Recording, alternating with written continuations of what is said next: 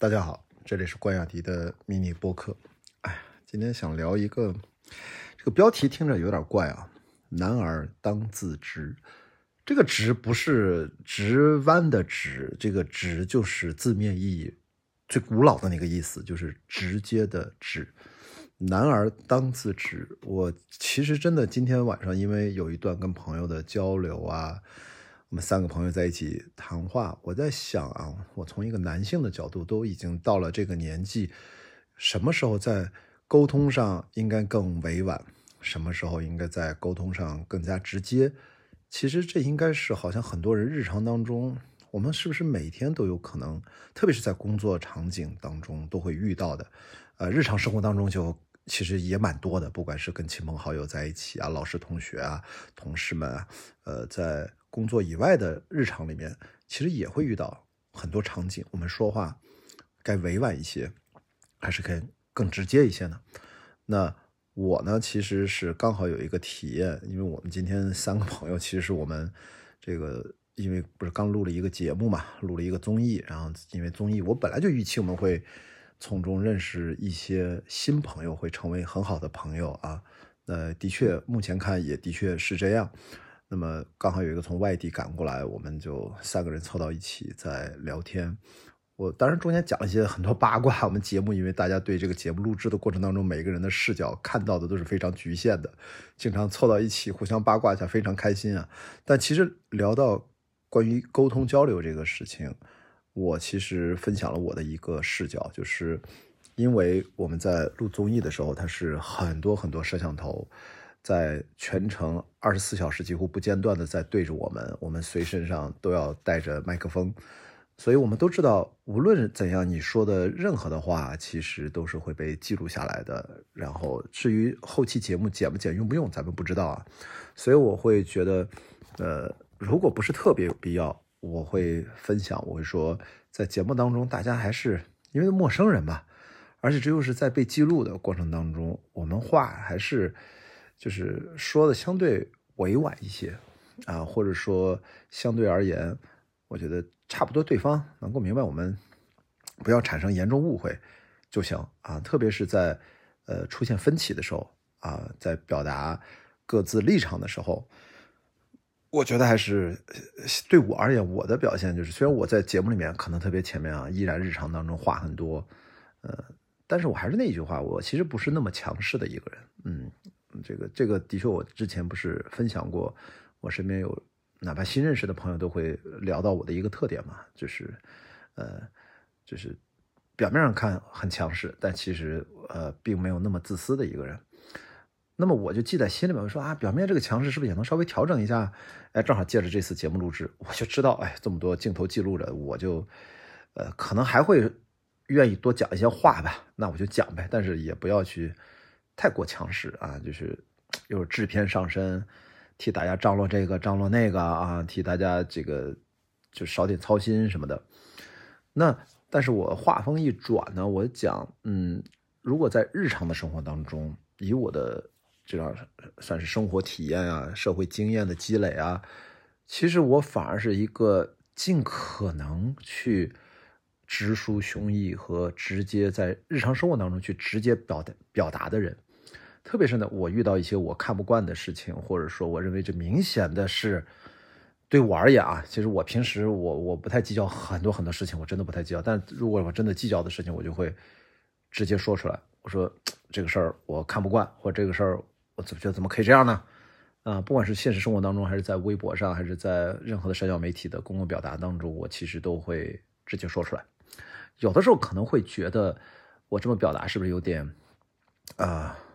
有点冲动，有点不给别人面子，或者说啊，就是那句话有点强势。我今天想跟大家分享，为什么叫男儿当自直？我觉得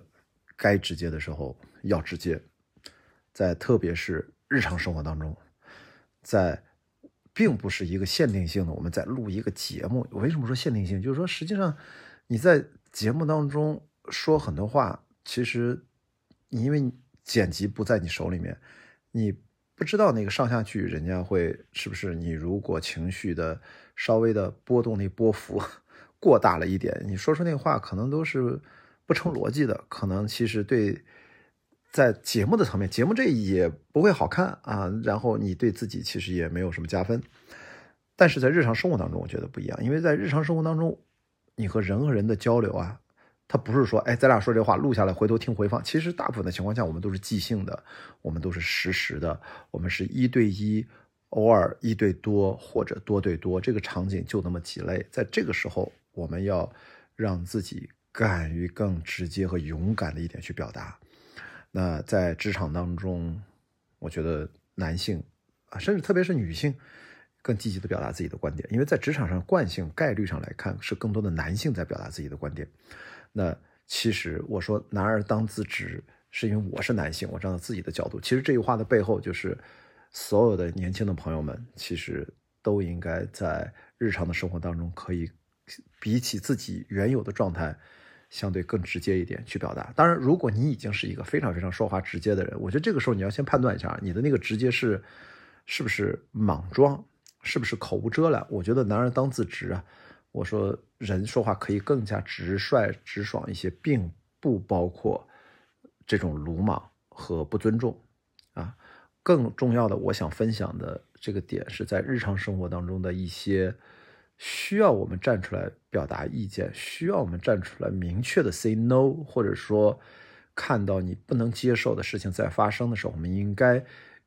应该有。一定的自己的态度的时候，要表达这个态度。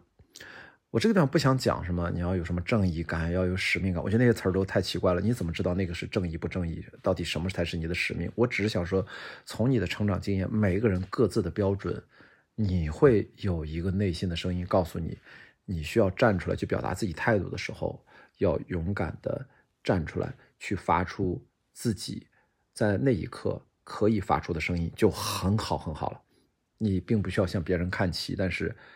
我们要避免我自己在提醒自己，在我可以发声的时候，如果我忍气吞声了，如果我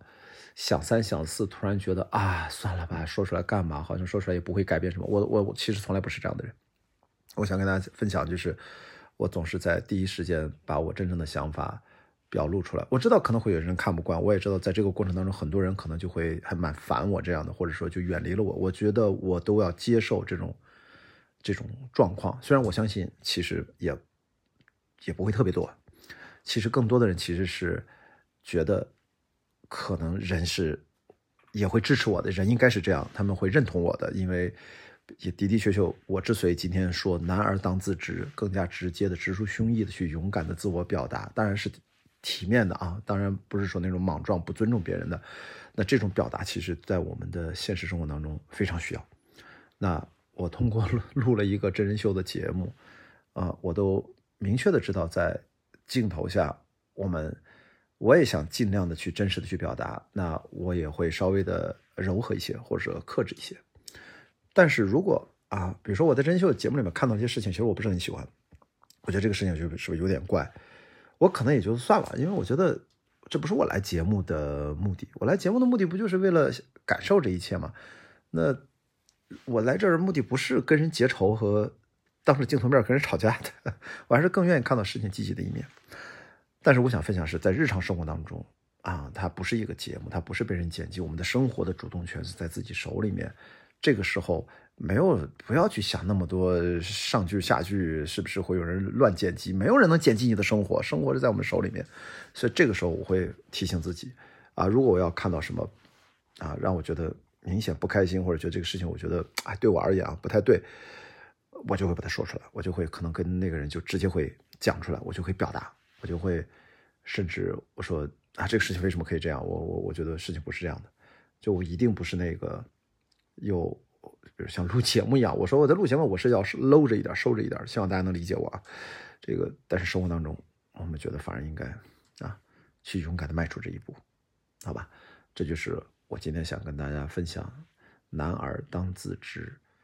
是能够让我们真正的更加直爽、率真、真挚，最终呢，我们能够让自己直抒胸臆的方式。保护自己内心的那一份的很重要的、容易被人忽略的成年人的纯真，好吧？我最后想表达就是这个，这是我今天跟朋友聊完天之后，突然觉得应该可以跟大家聊两句。好，谢谢大家，这个是今天的关雅迪的迷你播客，我们回头再见。